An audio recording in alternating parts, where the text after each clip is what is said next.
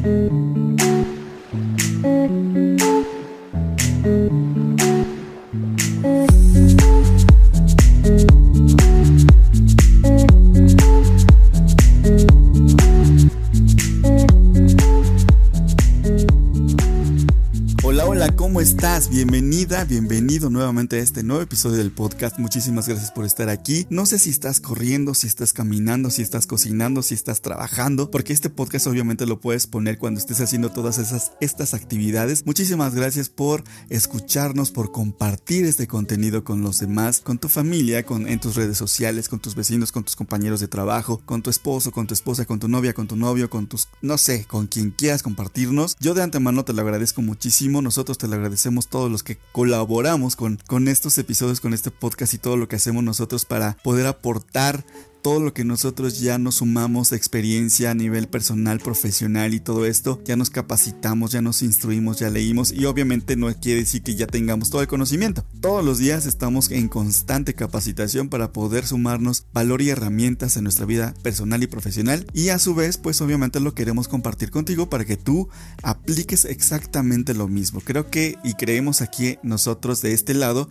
que el peor pecado que puedas cometer es quedarte con la información y no pasarla. Entonces aquí lo que nosotros intentamos hacer es pasarte toda la información que nosotros ya nos sumamos todas las herramientas y todo esto. El podcast se llama Inspira y lo que buscamos es eso, inspirar y motivarte para que tú puedas lograr tus objetivos a nivel personal o profesional.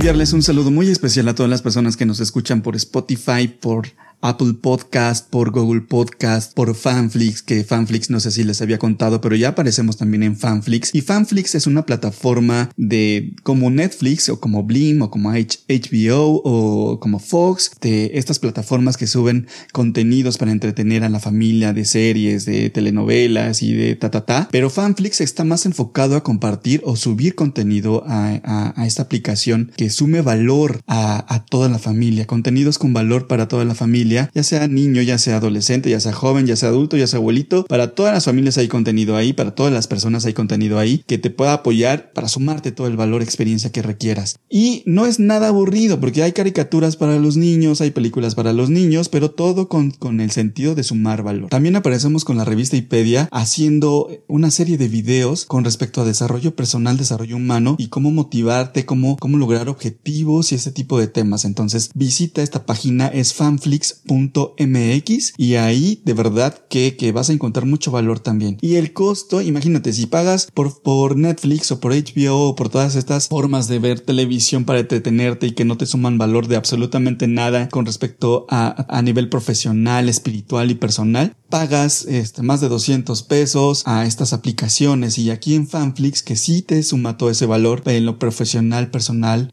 el costo que tiene mensual es de 59 pesos. Entonces, pues la verdad es que mide tú como, como si puedes gastar ese dinero, como si vas a, gastar tu dinero, que en este caso, especialmente de Fanflix, no es gastar tu dinero, sino al contrario, invertirlo porque tienes toda esta serie, todo esta, este contenido que te va a apoyar en tu crecimiento personal y profesional, para ti, para tu familia, para tus hijos, para tu papá, para tu mamá, para tu abuelo, para todos los que quieras ahí lo pueden ver. Entonces, pues ahí te encargo y también por allá nos puedes ver y escuchar. El día de hoy tenemos un invitado súper especial, que digo que todos los invitados que tenemos en, en, el podcast pues son muy especiales para todos nosotros, los que estamos de este lado haciendo y creando todo este contenido. Pues el día de hoy nos acompaña otro ser extraordinario, una persona extraordinaria, una persona que con todo lo que hoy vas a escuchar y con todo lo que nos ha compartido, la verdad es que nos ha sumado muchísimo valor y estoy seguro que a ti que nos escuchas también va a ocasionar lo mismo en ti, te va a sumar muchísimo valor, mucha experiencia, porque pues a pesar y por toda la situación que él ha pasado, que ahorita te vas a enterar de todo, de toda su historia, como te digo, pues él ha sabido reinventarse, él ha salido salir adelante, él ha sabido, ha sabido como sí salir adelante de todas las situaciones que la vida le ha presentado, de toda, de todo eso que él ha vivido a lo largo de su vida, de su existencia, para poder llegar al día de hoy y ser lo que hoy es. Él se llama Cristian Palacios. Cristian Palacios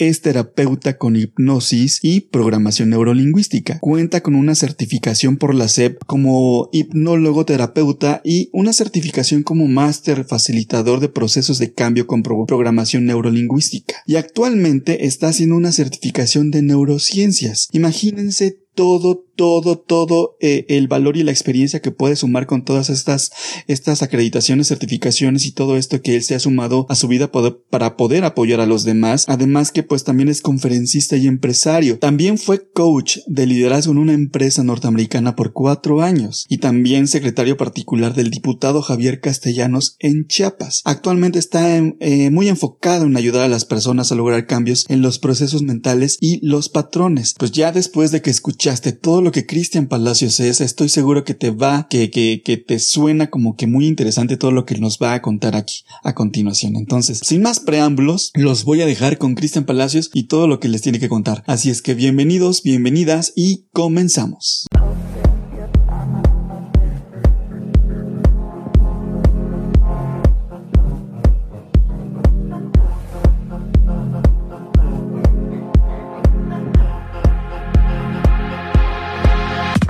Cristian, ¿cómo estás? Muchas gracias por estar aquí con nosotros acompañándonos. Gracias por aceptar la invitación. Yo sé que pues obviamente a lo mejor tienes mucha chamba, mucho trabajo, muchas cosas que hacer, que ahorita nos vas a platicar a lo que te dedicas y todo esto. Y yo te agradezco enormemente que te hayas hecho un espacio para bajar acá con nosotros desde allá donde estás. Entonces, muchísimas gracias, Cristian, y bienvenido. No, pues muchas gracias a ti, Iván. Eh, recibí tu invitación y con todo gusto, si en algo les puedo ayudar y si algo de lo que yo hago le sirve a alguna persona de algún modo, pues exactamente eso es lo que yo tengo como misión.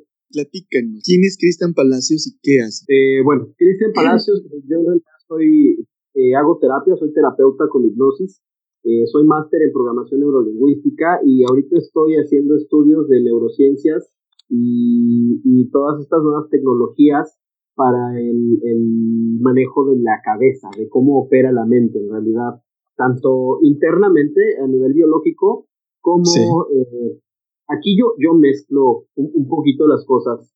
Eh, con muy buenos resultados, la verdad. Mezclo la parte científica. Yo la llevo un poquito de la mano de lo esotérico y lo espiritual.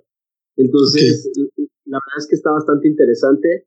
Esto ya llevo haciéndolo ahorita, ya voy para más de cinco años. Y todo esto comenzó por una experiencia personal, te platico. Yo estudié arquitectura y no tendrá esto nada que ver, ¿no? Con, con, con la parte del manejo de, las, de, de, de, la cabeza, pero afortunadamente, yo lo digo afortunadamente, a través de por una experiencia por ahí de los 22 años que me llevó a, a estar muy grave de salud durante tres años. Entonces, eh, en ese periodo, les platico, yo tuve algo que se llamaba hepatitis autoinmune, es una de las enfermedades que le dan a uno de cada, creo que un millón, una cosa así. Eh, los doctores no saben todavía que, que, por qué se dan las enfermedades autoinmunes y tampoco saben realmente. El día de hoy, en, en el siglo este, 21 en el que estamos, eh, a punto de llegar a este nuevo siglo, y todavía no se sabe realmente de dónde vienen muchas enfermedades. Y esto te quiero decir de muchas enfermedades, o sea, no se sabe realmente la causa, hay especulación.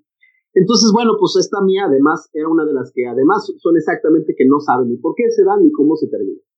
Y esto eh, me llevó a empezar a buscar soluciones porque cuando a mí me dieron el diagnóstico, bueno, un pronóstico, mejor dicho, de tres meses de vida, entonces, pues, obviamente a tus 22 años no crees que en tres meses se va a acabar tu vida y, y te pones a pensar en todas las cosas que querías hacer, que querías lograr.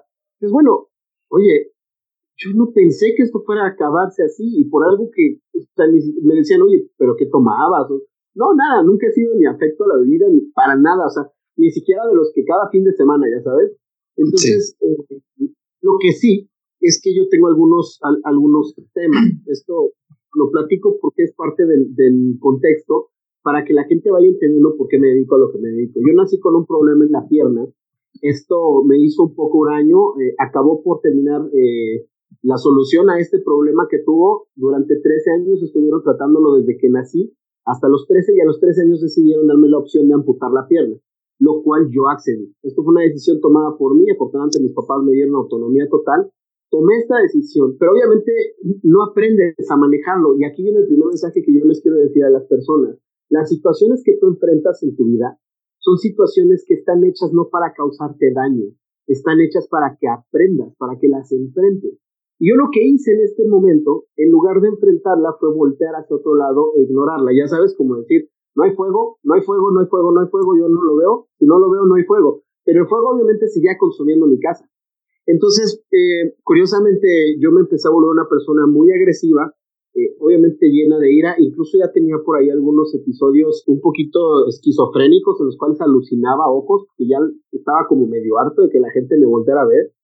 Y, obviamente cuando empiezas a estudiar un poquito más de, de, las partes del cuerpo y de cómo realmente las emociones se pueden volver, su, su parte física, es decir, si se pueden convertir, pues te das cuenta que la central energética del aire es el hígado. Curiosamente, me enfermé del hígado, ¿no? Y, fue muy grave.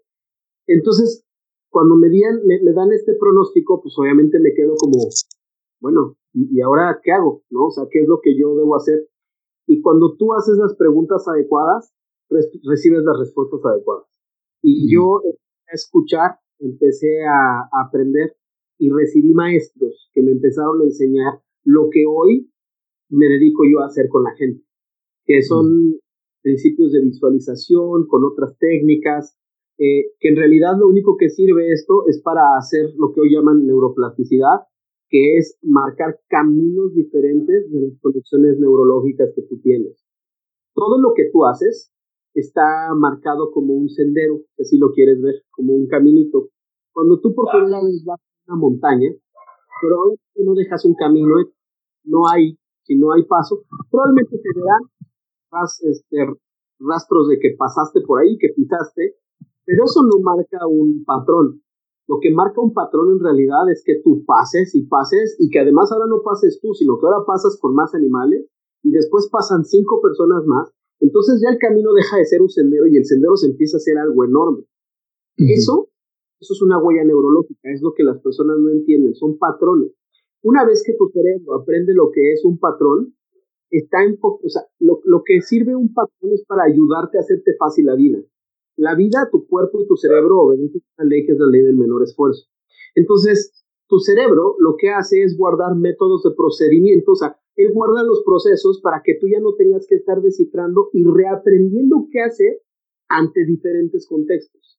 Entonces, ¿Qué es lo que, qué es lo que sucede? Pues obviamente se marcan estos caminos y tu cerebro al rato simplemente ve un contexto similar y te aprieta el botón para reaccionar, para que esas neuronas reaccionen y, tú ejecutes ese patrón. Lo chistoso que eh, nadie te enseña, o sea, nadie realmente te dice cómo manejar tus emociones y nadie te enseña a hacer una mirada hacia tu interior y saber realmente cuáles son los patrones que tú estás siguiendo. Si tú estás de acuerdo con esos patrones, porque otra realidad es que muchas, muchísimas personas ni siquiera están conscientes de sus patrones. Es decir, eh, esos patrones están guiados por conductas que, que, aprendiste hasta los siete años de edad y que fuiste reforzando. Esto es, esto es bien interesante. Todo lo que un niño vea y aprenda de los cero a los siete años de edad, incluso en el vientre de la madre, va a empezar a formar un patrón de conducta que se va a repetir, aunque él sepa o no sepa de dónde viene. Probablemente, y si eh, la mamá tiene fobia, porque esto también está comprobado, si la mamá tiene fobia a las ratas, esos mensajes se transmiten por medio de los pensamientos de la mamá al entorno del feto. Entonces es muy que el niño salga con una fobia que no tiene ni idea de por qué. Pero tú le preguntas, ¿por qué le tienes miedo a la O sea, es más, puedes hacer una hipnosis y una regresión y no vas a encontrar un hecho que, que, que le haya marcado el que tenga miedo a la rata. Simplemente que la mamá se lo, se puede decir, se lo transmitió.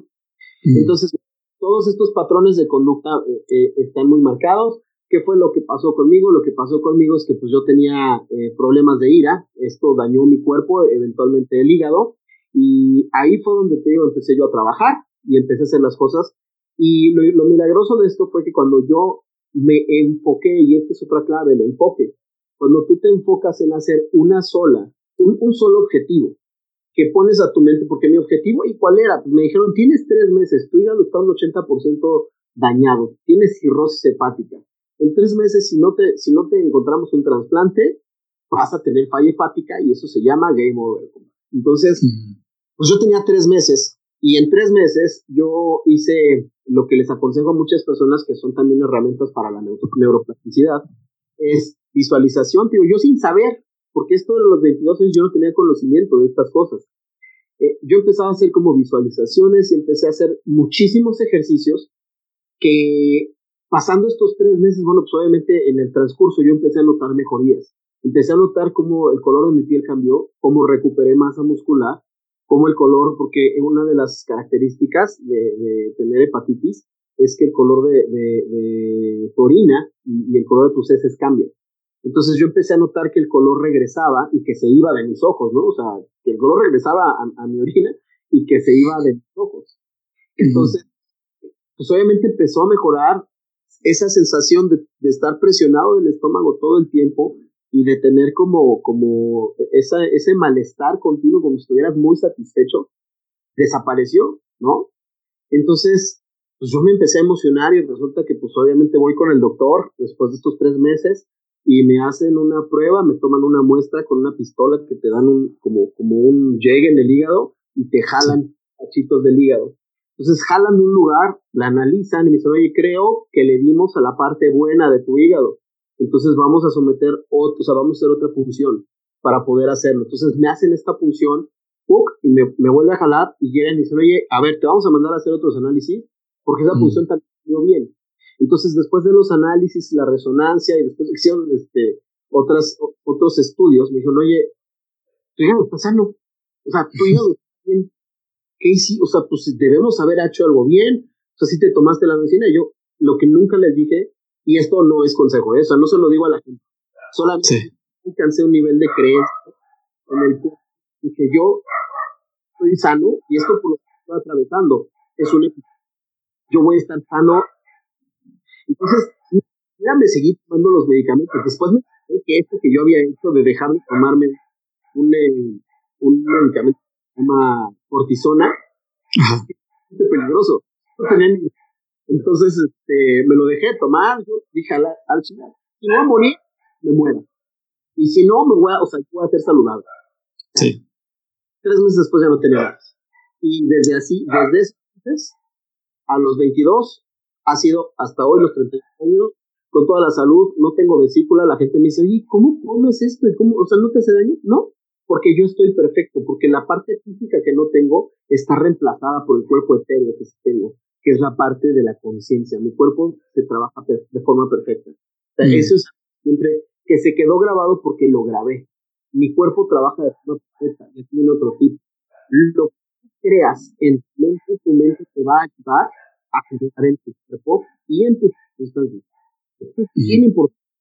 Entonces, pues básicamente lo que yo hago es enseñarle a la gente cómo pueden ayudarte a cambiar los viejos patrones que les están trayendo estos problemas, porque muchas veces los patrones te sirven. ¿Cómo, cómo puede ser que un patrón Normalmente tenemos a, a, clasificar los patrones y cuando hablamos de los patrones siempre le damos una connotación negativa, como de, ah, es, un es uno de tus patrones mentales, ¿no? Sí, no es cierto. Los patrones pueden ser positivos o negativos de acuerdo al resultado que te tengan. Un patrón puede ser respirar. Como te dije, los patrones están hechos para facilitar tu vida. Entonces tú no tienes, afortunadamente no tienes que estarte preocupando en respirar o en hacer todos los procesos químicos de tu cuerpo. Imagínate que tuvieras que estar consciente de todo lo que tienes que hacer y además estar diciendo, oye, corazón, no, no te olvides de palpitar, ¿eh? Oye, este, pulmones, ustedes no se olviden de estar mandando oxígeno. No, hombre, qué flojera. Por eso es que los patrones, con algunos ya naces, ¿no? Ya vienes programado, que esa es la parte inconsciente, bien profundo, ya están programados ciertos, eh, ciertas aplicaciones en tu cuerpo para que todo eso se lleve a cabo. Pero hay patrones ya negativos que pues obviamente los haces como cual. Oye, pues es que a lo mejor, y esto es bien cierto, ¿no? O sea, crecí en un, en un hogar pues dañado, ¿no? O sea, crecí en un hogar donde la mamá y la papá no, no estaban presentes, o donde era un matriarcado, o donde era un patriarcado. Y tú dices, bueno, pues yo no quiero esto, ¿no? Y si haces conciencia y realmente puedes, esto es un paso de conciencia, es lo que te hace que haya un cambio. Cuando tú haces conciencia de niño y ves los resultados, ahí es donde la gente sí cambia y donde te das cuenta que en, su hogar no se está repitiendo el patrón. Pero hay personas que nunca hacen esto. Y lo que sucede es que de repente se buscan una relación exactamente igual a la que ellos aprendieron a tener. Y no saben por qué todo puede ir de maravilla. Así se encuentran a la persona en sus sueños, a su alma gemela, que esto yo no, no, me gusta decirlo porque yo no creo en, en, ese tipo de cosas, Eh, pero empiezan a, eso que les ayuda a complementarse bien, ¿no? A hacer, hacer este, algo extra.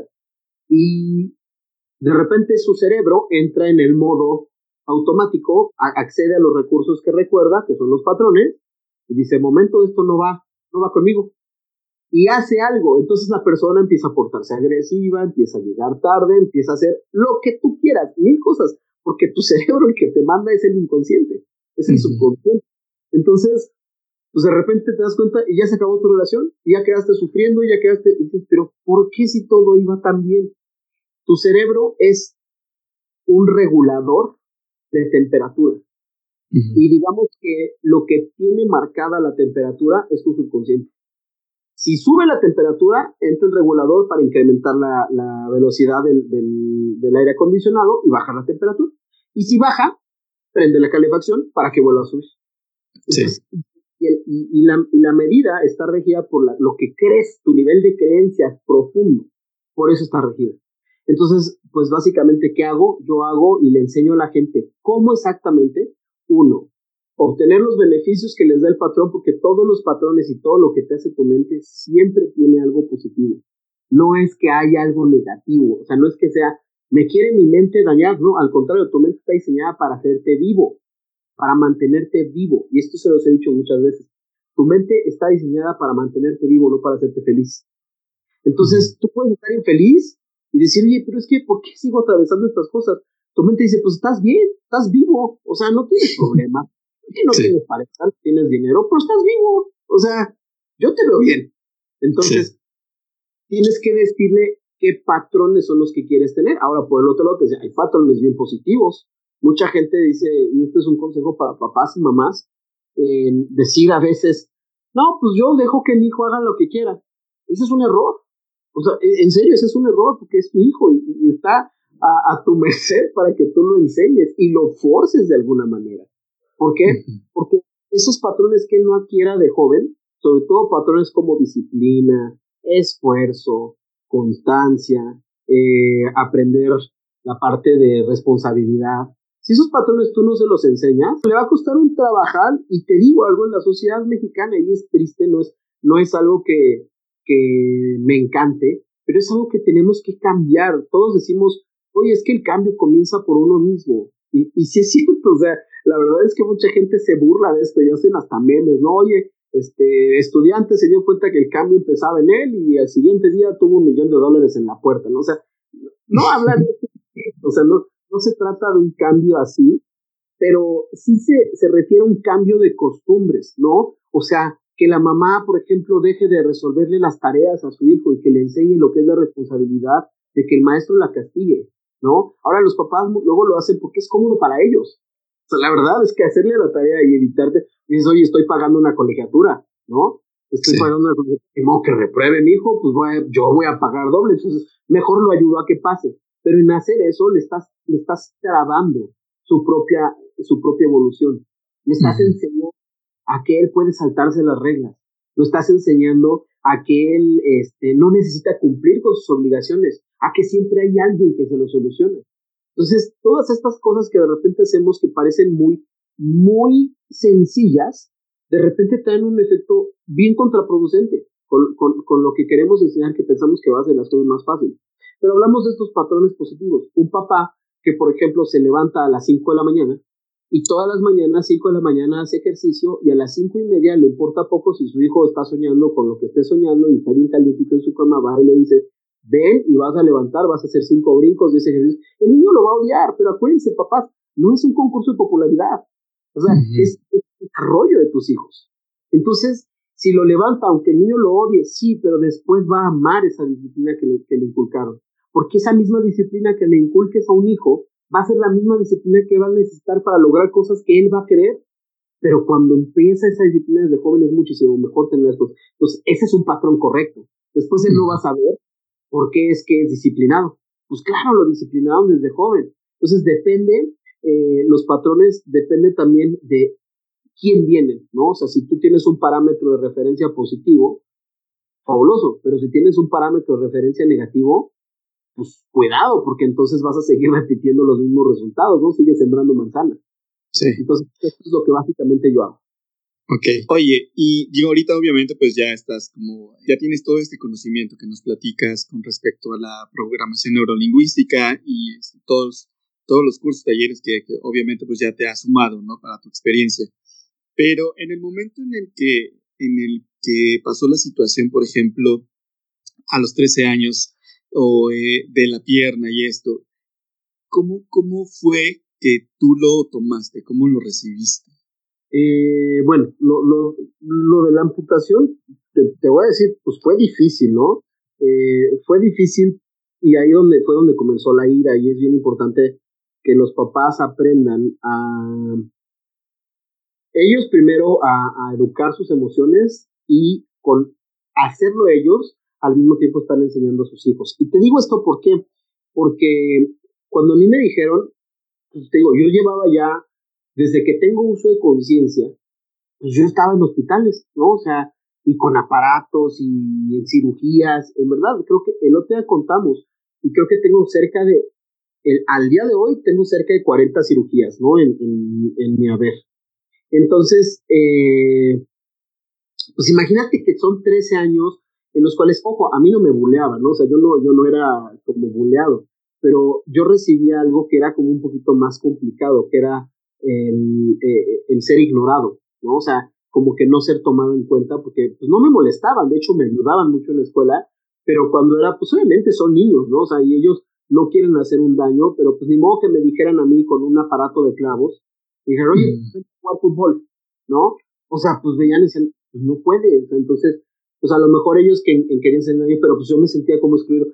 No lo entendía, o sea, no entendía que no es porque no, o sea, que ellos lo están haciendo porque yo no lo puedo hacer. Y yo decía, es que me están excluyendo. Y eso fue un sentimiento interno que yo creo que debía haber hecho como algún trabajo, pero ojo, no está muy promovida la cultura del, del, del autoconocimiento, del cuando estás atravesando por problemas, acudir a especialistas que lo puedan ayudar. Y no es que quiera, esto es otra vez, se los voy a repetir. Oye, es que no quiere, es que no es de que quiera, es que tu responsabilidad es hacer lo mejor que puedas hacer según tu criterio. Eso, papás, también les, les invito, ustedes vuélvanse cultos, ustedes vuélvanse conocedores, porque si ustedes no, no lo saben, entonces, ¿qué pueden, qué, qué pueden pasar? ¿No? Entonces, eh, yo les invito a que promuevan esta cultura de acercarse a los terapeutas, a los psicólogos, acérquense a los psiquiatras, acérquense a, a cualquier tipo que te ayude a enfrentar las emociones que puedas estar experimentando y que nunca dices, porque te hacen sentir raro. Entonces, bueno, yo pasé por todo esto y a los tres años de repente llega un doctor y me dice, me acuerdo de un doctor ruso, porque a mí un día me, pusieron en un simposio, yo estoy muy agradecido, yo a mí me atendieron en el hospital, primero en el DIF, pero después, eh, afortunadamente, yo soy un consentido de Dios, siempre lo he dicho, eh, me tocó un doctor del hospital Shriners, que es buenísimo, en verdad, si alguien tiene algún problema o algún hijo con problemas congénitos o quemaduras o este tipo de cosas, acérquense, el hospital Shriners es buenísimo, es totalmente gratuito, está fundado por empresarios y por empresas de México, pero bueno, ese es otro tema. El punto es que a los tres años pues, me hicieron, un, me, me pusieron en medio de una mesa, ya sabes, en el auditorio todos los doctores que habían venido desde diferentes partes del mundo, en verdad, y los doctores dijeron así como, a ver, ¿qué hacemos? O sea, por favor, alguien puede decir, ya intentamos enderezar, cortar, jalar, hacer, o sea, ya hicimos todo. Y no cambia. O sea, no se puede. El hueso se sigue chocando. Hay algo que se llama memoria que existe en los huesos. Mi hueso estaba como que un poquito eh, hecho hacia afuera. Entonces, no importaba las veces que lo enderezaran, el hueso se iba para afuera.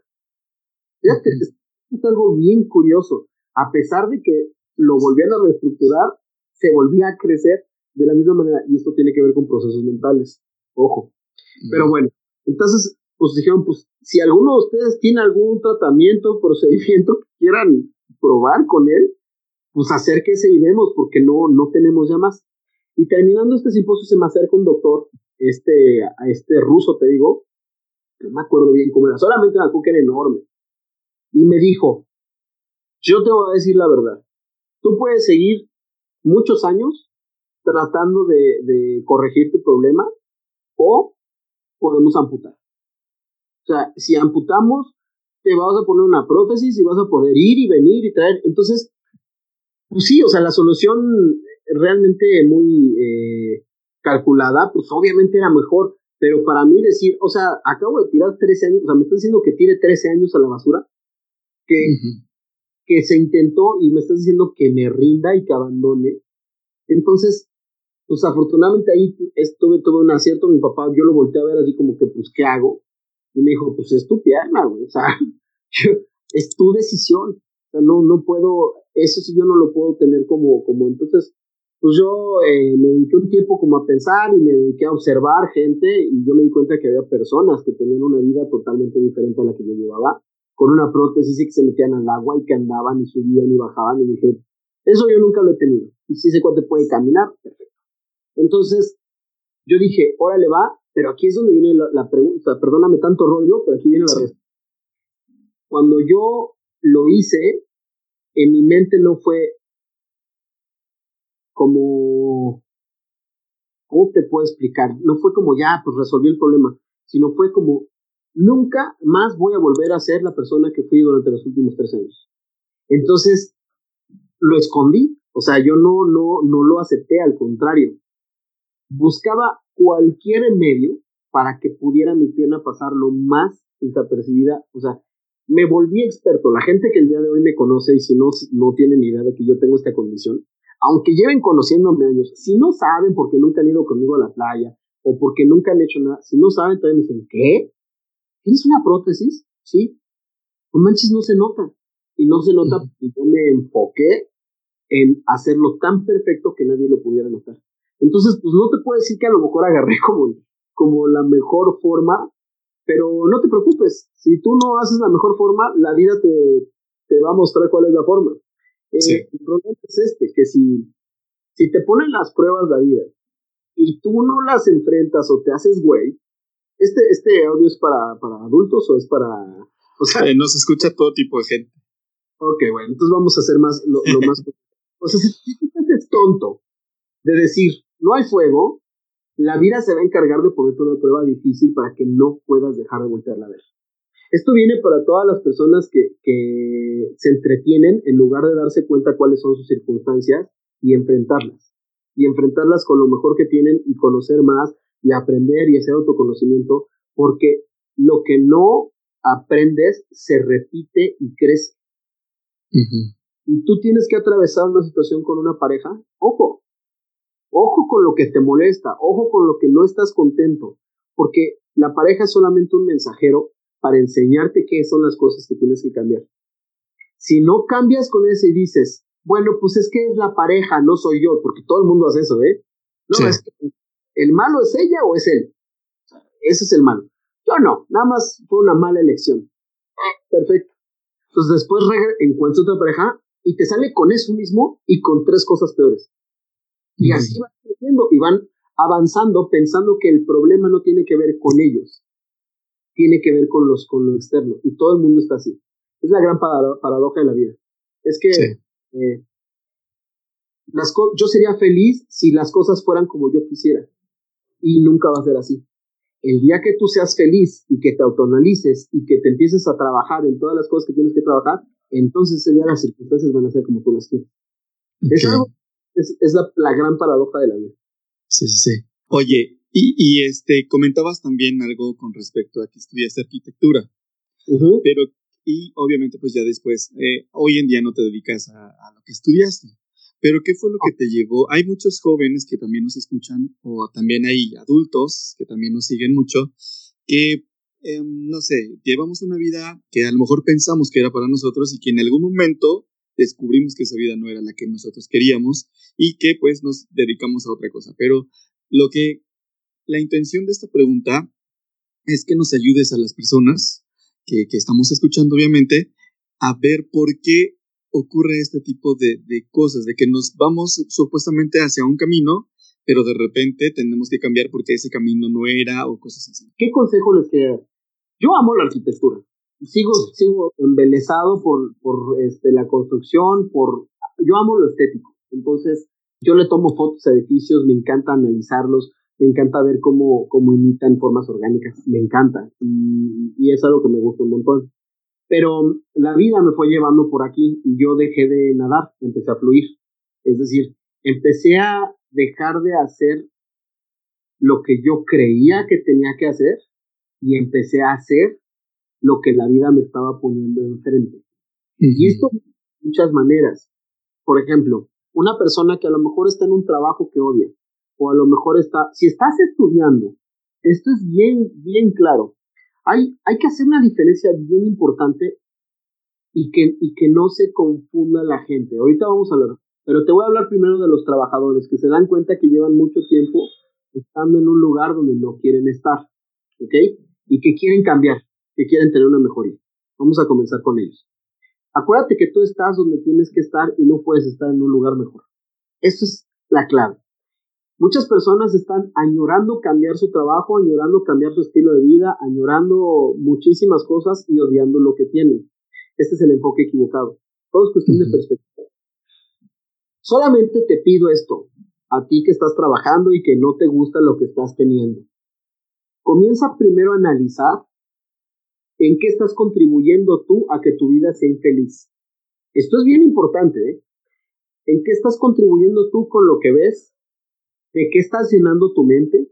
¿Cuáles son las firmas neurológicas que estás grabando acerca de la situación? Decía Sigmund Freud que antes de diagnosticarte depresión te dieras cuenta si no estás rodeado de idiotas. Y estar rodeado de idiotas significa no solamente la gente, pueden haber, o sea, puede haber circunstancias idiotas en las noticias, puede haber circunstancias idiotas en tu Facebook, puede haber circunstancias idiotas en muchas cosas. Y tú estás viendo todos los días cosas que tienen que ver con violencia, con crimen, con eh, pobreza, desempleo, con falta de oportunidades, estás preparando a tu mente para que trabaje en esa situación. Entonces tu mente vive estresada y angustiada. Entonces yo te digo, tienes que darte cuenta si tu entorno y el que tú estás creando, porque antes decían, y hace poquito lo puse en un post, antes decía la gente, oye, es que este, los medios de comunicación son los culpables de la pobreza porque este, se ponen pura porquería. Muy bien, hoy les quiero decir esto. Hoy la televisión es del, o sea, todavía hay, hay, hay, hay gente viendo televisión pero cada vez somos menos que consumimos contenido de televisión. En mi caso, yo no tengo televisión en la casa desde hace mucho y cuando consumo contenido es contenido que yo busqué. Y hoy, pretexto, es como si yo dijera, ay, pues es que Netflix tiene la culpa de ponerme la serie del Chapo. Oye, pero Netflix tiene la culpa que tú la estés viendo. No, o sea, Netflix tiene muchísimas, este, muchísimas opciones para que tú decías. Entonces, aquí es donde tienes que ser bien consciente. Una de las cosas que más me cambió fue cuando un día me dijo alguien, lo que tú tienes no es tu culpa, pero es tu responsabilidad. Y al decirte esto es como, no es tu culpa, no te des golpes de pecho, pero acepta y como hombre maduro o como mujer madura que eres, acepta que puede ser tu responsabilidad. Y puede ser tu responsabilidad porque todo es ley de causa y efecto. Puede ser tu responsabilidad porque a lo mejor tú has ido sembrando esas amistades que hoy no te caen bien. A lo mejor tú has ido sembrando también al ser como eres, de la manera en la que te comportas, has ido sembrando los resultados que tienes, ¿no? Y cuando empiezas a observar eso, dices, ok, probablemente yo también soy responsable del entorno en el cual estoy viviendo. Entonces, lo padre de esto es que no eres un árbol, te puedes mover, puedes caminar. Entonces, ¿qué decir? Embellece tu entorno. Estás lleno de críticas, en serio, tus cuates hablan de pura, este, pura violencia, puro crimen, puro chisme, puro, o sea, pura vieja encorada, puro, o sea, ¿de eso hablan? fabuloso.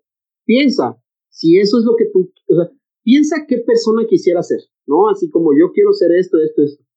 Piensa si esa persona que tú quieres ser tendría ese tipo de contenido alrededor. Ese tipo de contenido que, que, entra a tu cabeza.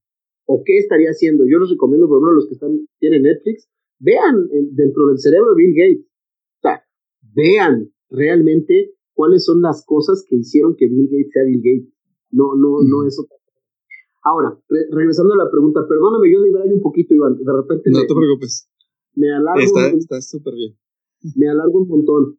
Este, regresando a la pregunta, es uno, observa si tu entorno es correcto con lo que tú quieres. Dos, una vez que observaste si tu entorno es correcto, empieza a ponerle todo tu esfuerzo al lugar en donde estás.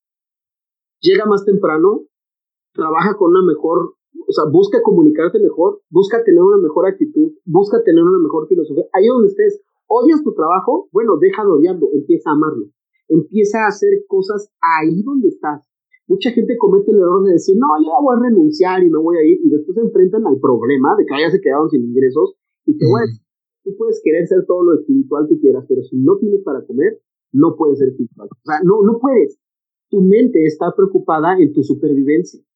Entonces, mejor en lugar de odiar el trabajo, empieza a agradecer porque lo tienes y porque te da para poderte mantener vivo. Quizás todavía no te da lo que tú estás buscando obtener, pero el problema es que también, quizás, si tú eres responsable, es que tú no tienes el valor que ese trabajo te podría dar. Una buena pregunta, y esto me lo dijo un mentor que se llama Jim Ron, me dijo, una buena pregunta es, ¿dónde tú estás hay gente ganando más que tú?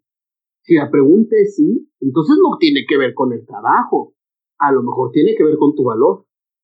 ¿Qué podrías hacer tú para poder obtener esos ingresos que alguien más está ganando? Y esto va para todos los sectores, ¿eh? Hay quien dice, no, es que en este sector no gana. ¿Hay alguien que sea millonario en tu sector?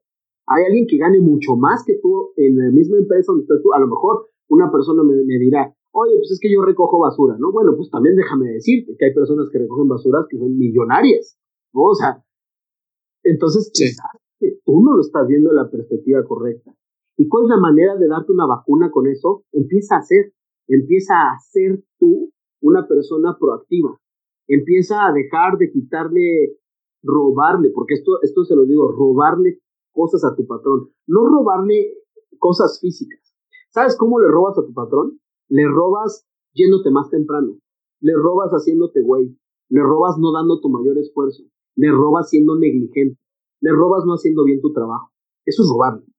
Entonces piensa cómo te va a tratar la vida si tú eres una persona que está acostumbrada a ser mediocre, no da su mayor esfuerzo, a hacer lo menos que pueda hacer, de hecho así es como viven, a hacer lo menor que puedan hacer y además quieren tener un ingreso superior, siendo ellos personas promedio o por abajo del promedio. Entonces empieza a hacer bien tu trabajo. Empieza a trabajar lo mejor que puedas. ¿Qué talento puedes desarrollar? ¿Cómo puedes mejorar ese entorno? Y te digo algo, muchas personas dicen es que no me siento apasionado por esto que estoy haciendo. La pasión te alcanza cuando pones acción, porque no es lineal. Muchas personas dicen es que yo me tengo que sentir apasionado para accionar. Y no es cierto. Si tú accionas, es circular, no es lineal. Si tú accionas, la pasión te alcanza y entonces te da más pasión para hacer más acción y empieza un círculo continuo que te ayuda a crecer. Pero no sientes pasión, ponte a hacer. Ponte a hacer, hacer, empieza a hacer. Y te vas a dar cuenta que en el camino, una de dos, o cambias de trabajo, porque alguien te va a buscar, porque las cosas que tú quieres se atraen, no se persiguen. Solamente puedes trabajar en ti. Trabajar en ti se, se refiere a ser mejor comunicador, dar tu mejor esfuerzo, sé proactivo, ten una mejor filosofía de vida, sé más alegre, sé más servicial, sé más eso. Eso es trabajar en ti. Las cosas que quieres te van a buscar porque una persona que es servicial, que da todo su esfuerzo, que hace todo lo que puede, llama la atención. En donde esté. Entonces tú no sabes si esa actitud que tú tienes te está manteniendo esclavo de lo que no quieres, pero si la cambiaras, probablemente va a llegar una persona, que esto pasa un montón de veces, llega una persona y dice, oye, noté que tú eres una persona proactiva, noté que tú eres una persona así y yo necesito a alguien justo como tú en mi lugar. Pero ¿qué crees? El aumento de salario es bastante, bastante evidente. Y esto le pasa a un montón de personas, tú tienes que ser tú. Eso va a las personas que están trabajando. Entonces, si estás trabajando, da tu mejor esfuerzo. Si de plano tú ya decidiste que lo que no, que lo que estás haciendo en serio no te gusta nadita, bien, sigue dando tu mejor esfuerzo en tu trabajo. Y te digo algo, así salgas a las 8, así salgas a las 10, tienes de las 8 a las 3 de la mañana. Y dirá gente, no manches, pero y entonces qué, o sea, ¿y a qué hora voy a ver tele? O sea, en este momento estoy contento. No tienes tiempo de tele. En este momento no tienes tiempo de echarte una chela. O sea, en este momento, ¿realmente quieres cambiar? Pues trabaja lo mejor que puedas en tu trabajo y después en tu tiempo libre, en lugar de entretenerte, decide cultivarte y decide meterle el tiempo libre a eso que tú quieres construir. Construye tu riqueza en el tiempo libre si así lo quieres ver. Ya mm. cuando la ganancia del tiempo libre llegue a la ganancia que tienes en tu trabajo de tiempo completo, entonces pues ya puede ser un cambio, ya lo switchas. Entonces, eh, esta es la manera. Sí, va a requerir más esfuerzo, pero nadie dijo que sería fácil, solamente te decimos que vale la pena. Y para los estudiantes, los estudiantes tienen hoy un, un problema. El problema es que vivimos en una cultura en la cual todo está hecho para tirarse. Un celular, ¿qué te dura? Dos años, tres años, y de repente empieza a fallar la batería o, pasa lo que sea. Entonces, ¿qué pasa? Pues no pasa nada, ¿no? Se tira. La computadora, pues se quema, ¿no? Y pues deja de funcionar. ¿Y qué pasa? No pasa nada, se tira a la basura. ¿Qué sucede con estos jóvenes ahorita? Tienen ese problema porque el cerebro, ¿qué crees que tiene guardado en, en, en, sus, en sus firmas neurológicas? Que todo se tira. Que, todo, pues no tengo por qué esforzarme. No tengo por qué ponerle un trabajo porque todo consigo algo nuevo rápido. ¿Y qué crees? Que tu vida, así como, o sea, tu vida agarra una solución de esa manera y lo empieza a, a probar para ver si en todos los aspectos de tu vida esa solución fácil te pueda. Por eso es que los jóvenes tiran relaciones, por eso es que los jóvenes carecen de responsabilidad, porque están educados, o sea, no es, no, no, ojo, no es la, o sea, no, no es que sean malos, es que simplemente eso traen en la cabeza. Todo está diseñado para tirarse, entonces el cerebro se guarda eso y empieza a operar de esa misma manera, pero también, ojo, eso tiene que ver con su desarrollo. Pero volvemos a los jóvenes. Realmente cuando yo he escuchado a las personas que dicen, hijo, tú haz lo que te gusta, haz lo que te gusta y vas a ser feliz. El que te dice, haz lo que te gusta, tienes que observar quién te lo dice. Si la persona que te lo dice tiene una vida por la cual tú intercambiarías en cualquier momento sin pensarlo, entonces esa persona, esto, esto te va a sonar muy chistoso, esa persona ya está haciendo lo que le gusta, pero comenzó haciendo lo que no le gustaba. El problema es cuando alguien equivocadamente dice, sí, hijo, tú haz lo que te gusta. Entonces el hijo dice, a mí no me gusta esto. Entonces lo voy a cambiar. Pero después se da cuenta que es la misma cantidad de esfuerzo y disciplina en el otro lugar. Y que ellos piensan, la gente piensa que va a tener éxito y que va a escalar una montaña saliendo a dar un paseo. Que todo va a ser un paseo. La gente piensa que pueden salir con sus tenis y con sus shorts y con una playera y de repente decir, oh, ya llegué al Everest. No, Todo fácil. Todo fácil. Esto piensan. Nadie te ha dicho que para llegar al Everest, o sea, está bien, quieres ser alpinista, fabuloso, te gusta el alpinismo, pero ¿qué crees? Dentro de la actividad que te gusta, el 80 a 90% de lo que haces va a ser algo que no te agrada tanto, va a ser algo monótono, va a ser algo que va a requerir tu esfuerzo, que va a requerir que tu cabeza esté concentrada en algo que no es agradable. La mente obedece a la ley del menor esfuerzo y lo que, es, lo que tenga que ver con concentración, con trabajo, con eso la mente te dice, no, no, esto no nos gusta, ya vámonos. Tú le haces caso al que te dijo, haz lo que te gusta, pues entonces vas a estar cambiando de lado a lado. Entonces piensa, si me gusta realmente esto y estoy huyéndole al resultado de esto o estoy huyéndole al trabajo que tengo que hacer para llegar al resultado. Entonces, cuando puedes pensar eso, dices, ok, a lo mejor le estoy huyendo al trabajo. Bueno, pues el trabajo lo vas a encontrar aquí y acá y acá y acá. Porque es por eso que solamente el 1% de la población es abundante en riqueza. Porque es bien bajo el porcentaje de personas que están acostumbrados a rompérsela aun cuando no tengan ganas. El mensaje para los estudiantes es, si no te gusta del todo, así, del todo, del todo, vamos a pensar, que quieres ser podólogo y neto te danas con los pies, bueno, pues o sea. ¿Qué haces ahí? ¿Qué haces ahí? ¿No? O sea, te estoy, muy estúpido, pero si eres podólogo y no te gustan los pies, pues sí, cámbiale. O sea, porque ni lo vas a hacer, ni, lo puedes hacer, o sea, no, no estás capacitado. Pero si y dices, quiero ser doctor, pero es que no me aceptan, es que tengo que estar estudiando y estudiando y estudiando y estudiando. Bueno, te digo algo, eso es en todas las carreras. Y mejor ahorita, porque si te disciplinas hoy, vas a disfrutar mañana. Si no te disciplinas hoy, vas a pagar mañana. Entonces, decide nada más si estás reviéndole al trabajo, si estás reviéndole a la disciplina o estás reviéndole a qué. Nunca es tarde para cambiar. De hecho, mientras tú abras tus ojos en la mañana, en ese momento puedes decidir hacer lo que quieras. Ahorita estoy viendo justamente la posibilidad de estudiar, además, gestión de empresas, este, mm. o sea, gestión pública. Entonces, o sea, ¿sabes? Es un Marte, ¿no? No pasa nada. O sea, El punto es que estés creciendo. Oye, y si empecé a los 38 años a estudiar mi carrera, ¿qué más da?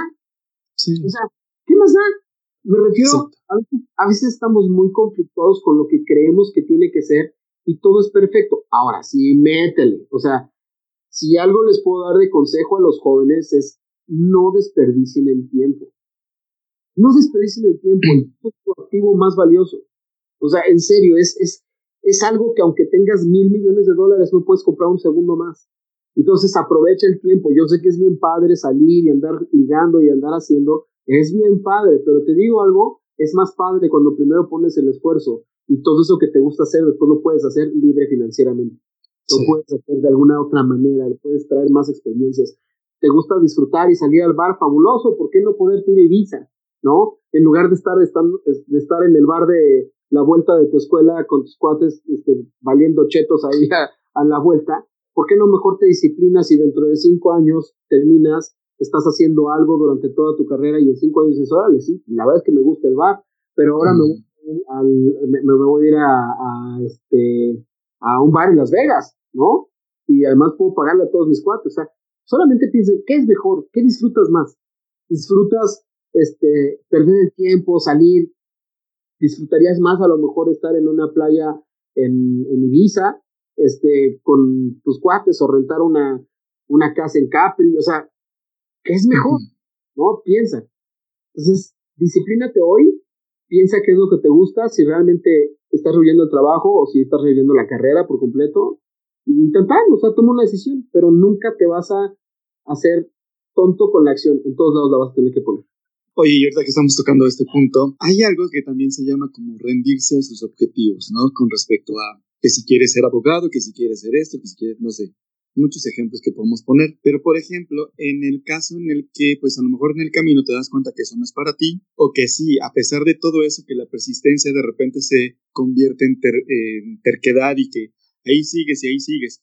Y yo he mencionado mucho el ejemplo aquí en, el, episodios anteriores con respecto a que, por ejemplo, si yo quiero ser el mejor cantante de, ópera, el tenor más reconocido en el mundo, me capacito, me entreno y todo esto, pero, y yo obviamente con el, objetivo en mi mente de que voy a hacer esto, voy a hacer esto, voy a hacer esto, ¿no? Pero no hay nadie que me haya dicho en el transcurso que no tengo la voz. Y a pesar de que no tengo la voz, yo sigo y sigo y sigo y sigo. ¿Cómo me doy cuenta que en realidad ese objetivo no es para mí?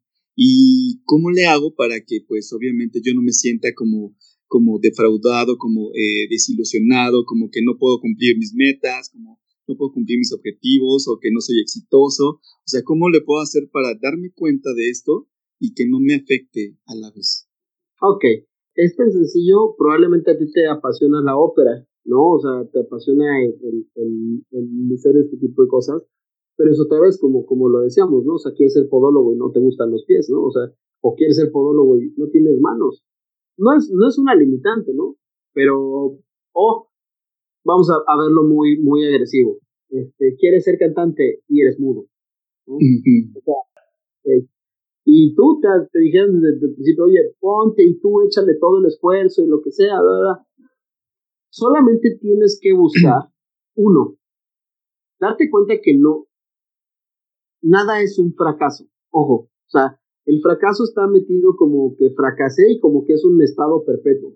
El fracaso no existe, solamente existe una equivocación y aprendizaje. El fracaso solamente existe cuando dejas de intentar o cuando te mueres y no lo lograste, ¿no? O sea, ya, se acabó. Entonces, ya puedes seguirlo intentando. Ahora, vamos a pensar, ¿no? Que un día te das cuenta, pues sí, la neta es que yo soy pescado y quiero volar. O sea, y no puedo, o sea, no tengo alas. En ese momento tienes que enfocarte. Si la pregunta es cómo le hago para no sentirme tan mal, tienes que empezar a dejar de ver las cosas que no tienes, dejar de decir, es que ¿por qué no tengo alas? Es porque no tengo voz, porque eso te va a amargar. Mm. Y eso requiere que lo hagas. Ojo, no requiere que te llegue el aire de la rosa de Guadalupe para que te sientas con ganas de hacerlo. No vas a tener ganas de validarte, no vas a tener ganas. Tienes que hacerlo aunque no tengas ganas. ¿Cómo es validarte? Ok, pues en lugar de estar, es, mira, yo los, se los pongo así, es como si yo hoy dijera, es que pues yo quisiera ser bailarín de ballet, ¿no? Y me pongo a pensar, pues la verdad es que yo la tengo muy complicada, o sea, no está tan sencillo que yo lo haga, se puede hacer, va a requerir mucho esfuerzo, pero a lo mejor, a lo mejor ni si, o sea, a lo mejor con todo el esfuerzo del mundo voy a llegar a ser promedio. O sea, no, no, no voy a ser como sobresaliente. Entonces yo mejor digo, bueno, ok, ¿sabes qué? A lo mejor estoy de necio con algo que, que está metido, pero ¿en qué sí soy muy bueno? Dejo de preguntar por qué no tengo pierna, ¿Por qué yo no puedo? ¿Por qué yo no? Porque cuando tú haces esas preguntas, la mente te responde, te responde las horas idiotas. ¿Por qué no tengo pierna? Pues es que el destino está en tu contra. Este, ¿por qué yo no puedo bailar? Pues es que la gente como tú no puede bailar. Y entonces te empieza a decir un montón de cosas que te hacen daño, o sea, realmente te hacen daño. Las respuestas que te da el cerebro a veces no son tan agradables. Pero entonces si empiezas a preguntarte, ¿cómo puedo, o sea, en qué sí soy bueno? Honestamente, ¿en qué soy bueno?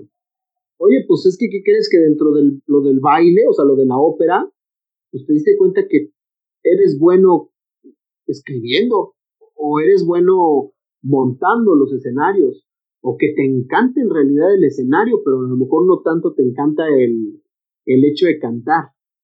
O sea, tienes que empezar a ver qué es lo bueno y enseñarle a tu mente a enfocarse en las cosas buenas y repetírtelas aunque no las sientas. ¿A qué me refiero con esto? Por ejemplo, me acabo yo de, acabo yo de sentirme fracasado porque nunca voy a ser bailarino. Entonces digo, oye, pero pues en, en, el, en el camino empecé a hacer músculo, ¿no? Porque andaba en las muletas y lo que sea, entonces ahora tengo músculos en la espalda. Mm.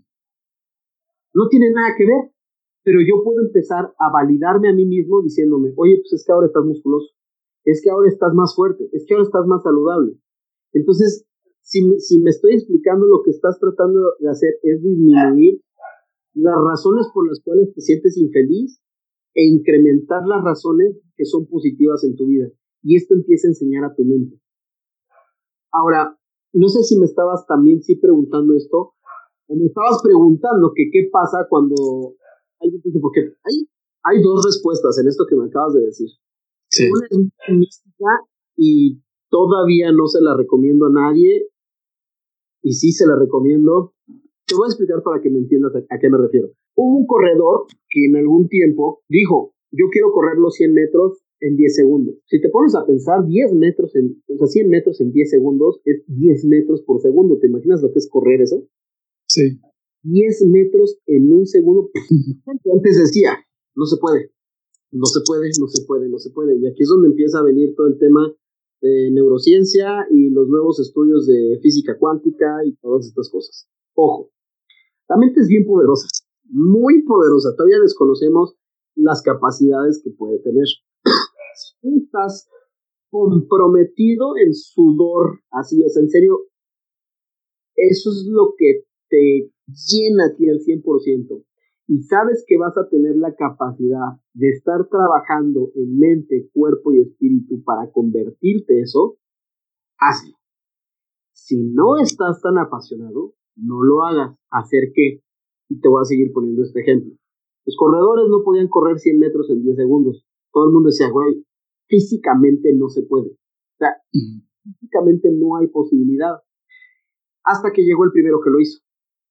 Cuando llegó el primero que lo hizo, entonces toda la gente dijo, ¡ay! Sí se puede. y entonces todos empezaron a hacerlo. O sea, empezó a volverse una, una común. Ahora ya hay varios que corren no en 10, en 9.90 y algo, ¿no?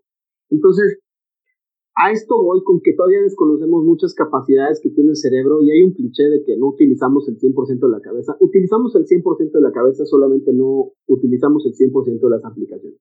Es como si tú tuvieras un iPhone, teléfono, ¿no? Prende por completo. Y están todas las aplicaciones en la pantalla, pero tú solamente usas WhatsApp, Facebook e Instagram. Entonces, lo único que sucede es que no hemos encontrado muchas aplicaciones, pero cada vez se van encontrando más. Y si les hablara de todas las cosas que he estudiado, que he encontrado en páginas oficiales del gobierno y cosas así, dices, ay, güey, eso, eso lo sabía.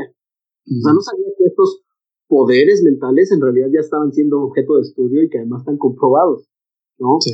Pero bueno, o sea, si no estás comprometido, yo no soy no para decírtelo, de hecho, no me tomen como un absoluto, mejor investiguenlo, mejor busquen hacerlo. No, nadie tiene la razón. Dice, dice por ahí la Biblia que el que busca encuentra. Y dice Tomás Alba Edison que él escuchaba voces, en verdad, y que no las decía porque dice, me van a encerrar, o sea, porque la gente que escucha voces está loca, pero él escuchaba cómo hacer sus, sus inventos. Entonces, a, lo que voy es, nunca De hecho, no era, perdón, pero creo que no era el único, ¿no? Porque también en otro lado, en otro lado del mundo, había otra persona que también había voces que le decían que hiciera esto del foco y no sé. Eh, digo, obviamente a lo mejor sería como una historia ahí del bajo mundo, pero supuestamente es lo que, lo que se dice que, que pasaba. yo te puedo decir, acuérdate que yo meto ciencia con, con, con esoterismo, es que la conciencia universal está presente y está en todos lados. Y las capacidades, acuérdense que no tenemos un cuerpo, el cuerpo es solamente una mentira. El cuerpo es lo que tú crees que es el cuerpo. Entonces, eh, esto ya se mete en un tema más esotérico, pero si lo vemos en plano de lo que es comprobado el día de hoy y todo esto, digo, yo tengo dos. Si tú estás realmente, tú tienes la capacidad y la creencia como la tenía Dalí, que creía él que era un ser de otro mundo y que él estaba tocado por los dioses. Entonces hazlo. Si tu nivel de creencia no es tan grande todavía, entonces, nada más estás como necio, o sea, tienes que saber, entonces decir, no, no, no, es que yo estoy seguro de que esto yo lo puedo hacer. A lo mejor ahí sí puedes, en serio, aunque no tengas la voz, aunque no tengas, o sea, puedes hacer muchas cosas, pero yo mejor te aconsejo que trates de alejarte del dolor es decir, dejar de ver las cosas que te lastimen y empezar a entrenar a tu mente a enfocar las cosas que te hacen sentir o cuáles son tus talentos, ¿no? O cuáles son las cosas puedes hacer bien. Oye, y digo, hay muchísimo tema aquí con respecto a todo lo que te dedicas y a todo lo que has este, estudiado y todo esto, pero pues obviamente el tiempo nos come y obviamente no queremos entretener mucho a la, gente que a lo mejor tiene muchas ocupaciones, no sé en qué momento nos estén escuchando y tú también obviamente pues tienes como cosas que hacer y todo esto. Pero vamos a pasar a unas preguntas que ya son como más concretas. Y sería, la primera sería, ¿qué es lo que te inspira? Digo, el podcast se llama Inspira. ¿A ti qué es lo que te inspira a hacer todo lo que haces? Ser mejor, tener más conocimientos. Y me inspira esto por poder ayudar mejor a las personas. Eso es lo que me inspira. O sea, si realmente me quiere decir, a mí, mi inspiración es tratar de encontrar el acceso a esa parte del cerebro en la cual podemos programar las diferentes conductas en las personas. Entonces esa es mi inspiración, buscar el conocimiento que me permite entender de mejor manera cómo funciona el cerebro y, cómo puedo ayudar mejor a las personas. Ok, ok. ¿Y eh, tu mayor fracaso? este... pues, mi mayor aprendizaje, si tú así lo quieres ver, porque yo hasta el momento, o sea, Sí he tenido fracasos, como le dice la gente, y un montón, muchos, muchos. Otro mensaje, equivóquense. O sea, no vas a llegar a donde quieres llegar si no te equivocas. Si tienes miedo a equivocarte, no vas a llegar. Mi mayor aprendizaje fue la enfermedad del hígado. O sea, ese, fue el, el, más grande. Ok, ok. Em, que, que, por ejemplo, hay otra parte en la que hay mucha gente que dice que le tiene miedo al fracaso, pero vamos a plantearlo desde otro punto de, vista, a ver si me, cachas la pregunta, que es, ¿le has tenido miedo al éxito? Ah, claro. Yo creo que todos en algún momento tenemos miedo de lograrlo.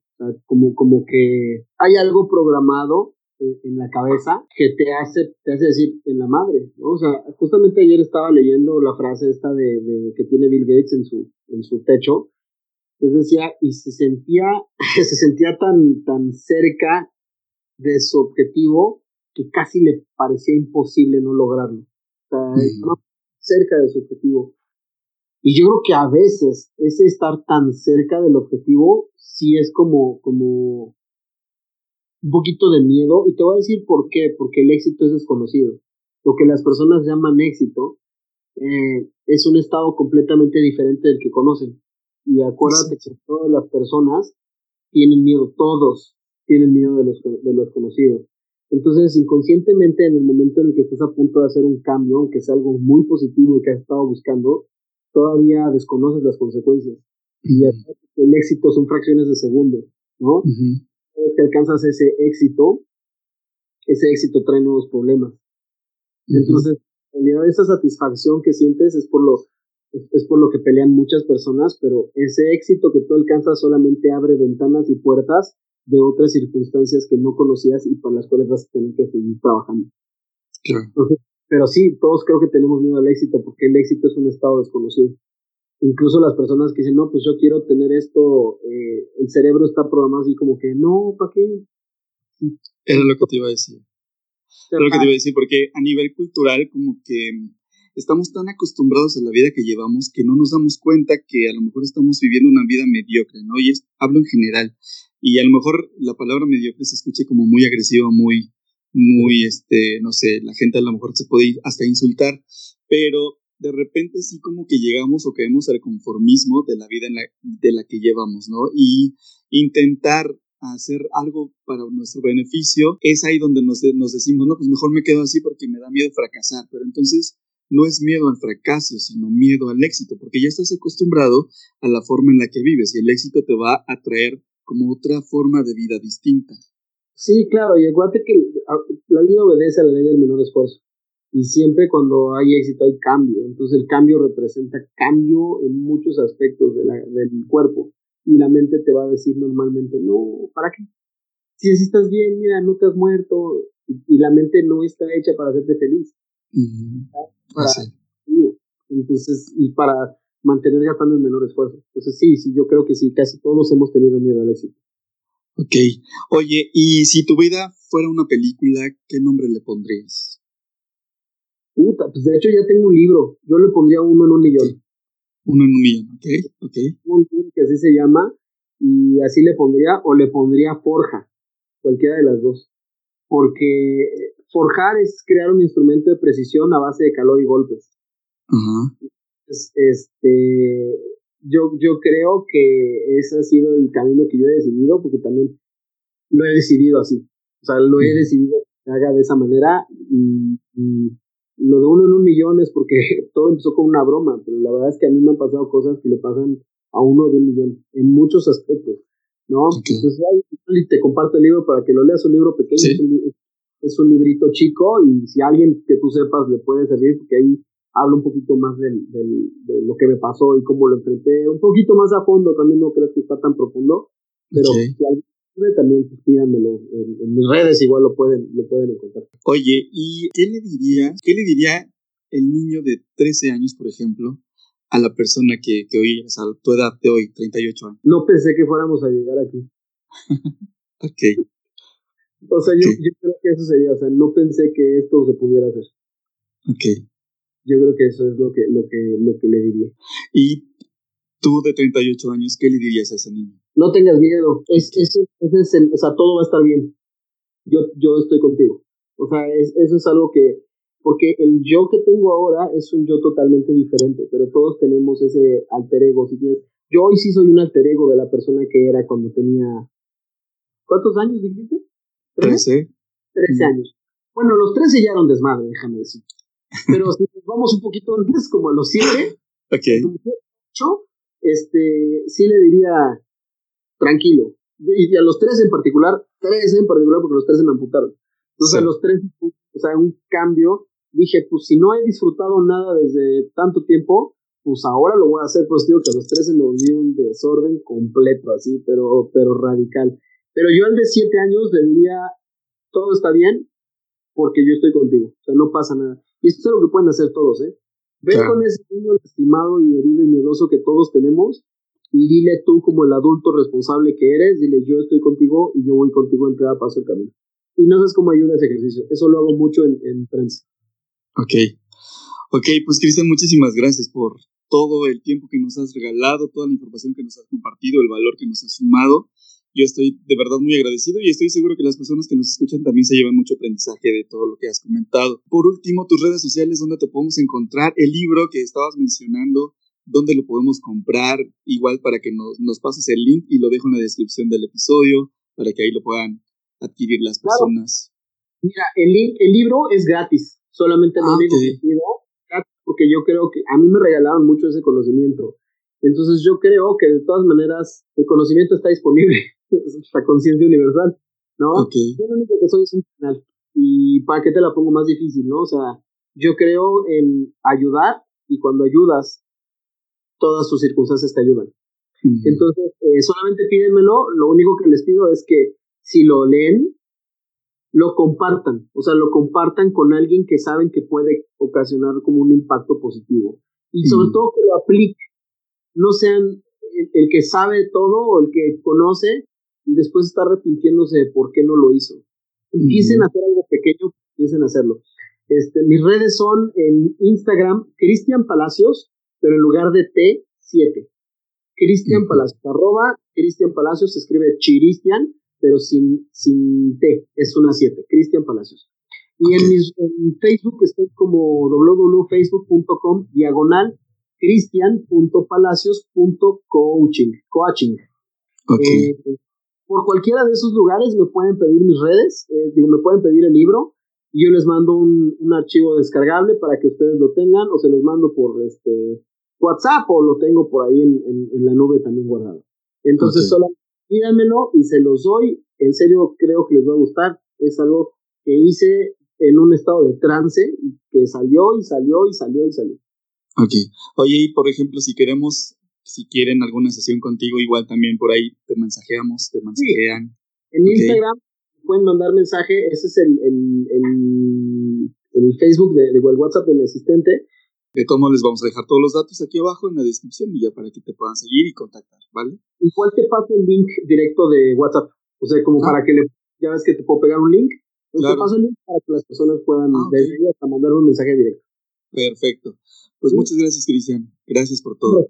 No hay de ti, no hay de qué, gracias a ti, Iván, en verdad, por el tiempo y, por el labor que estás haciendo. Hasta aquí el episodio del día de hoy. De verdad que estoy muy agradecido contigo por haberte quedado hasta el final y por haber compartido este contenido que nosotros hacemos para ti y para con quien nos quieras compartir. La verdad es que te lo agradecemos muchísimo. Gracias a Cristian Palacios una vez más por haberse sumado a este proyecto, por haber aceptado estar aquí como invitado para sumarnos muchísimo valor, muchísima experiencia con su historia y con toda la labor que hace. De verdad, Cristian, te abrazo a la distancia porque estás por allá por Pachuca y pues obviamente te agradezco muchísimo que hayas aceptado. Y a ti que nos escuchas, muchas gracias por estar acá, por una vez más escuchar estos episodios que nosotros hacemos con mucho gusto para ti, para apoyarte en tu crecimiento personal y profesional y espiritual también. Te lo agradezco. Te agradezco también que nos compartas con tu familia, en tus redes sociales, en todas las partes donde quieras. Ayúdanos a crecer, ayúdanos a llegar que toda esta información le llegue a la, persona indicada y lo único que tienes que hacer es compartirlo. Entonces, pues no tienes más que hacer más que, o sea, no te cuesta trabajo esto, no te cuesta absolutamente nada compartirlo y al contrario, vas a, vas a sentirte muy bien porque vas a apoyar a lo mejor directa o indirectamente a otra persona que necesita escuchar todo esto que aquí ha escuchado en este episodio. Nosotros te lo agradecemos y pues nada, síguenos en revistipedia.com, ahí vas a encontrar mucha información de emprendimiento, de negocios, de empresarios, de finanzas, de psicología, muchos tips, herramientas que te puedan apoyar también en estas partes, en estos temas. Y pues síguenos en Instagram, en Facebook, estamos como Revista Ipedia y también en Facebook estamos como Revista Ipedia. Entonces ahí nos puedes seguir. Mis redes sociales personales son Iván Contreras Alcaraz en Instagram y en Facebook. Entonces también envíanos tus mensajes en la revista digital, ahí en la dirección de, de www.revistipedia.com. Ahí puedes suscribirte para que te lleguen todas las alertas cuando haya un artículo, un artículo nuevo para que pues seas el primero, la primera en leerlo y ahí también nos puedes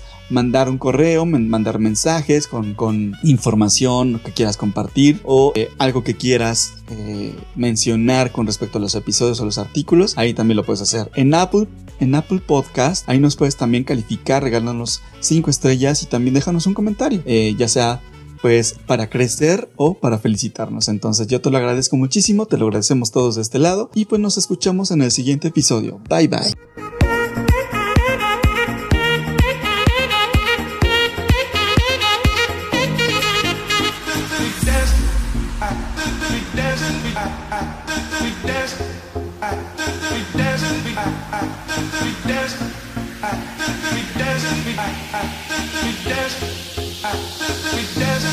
Bye.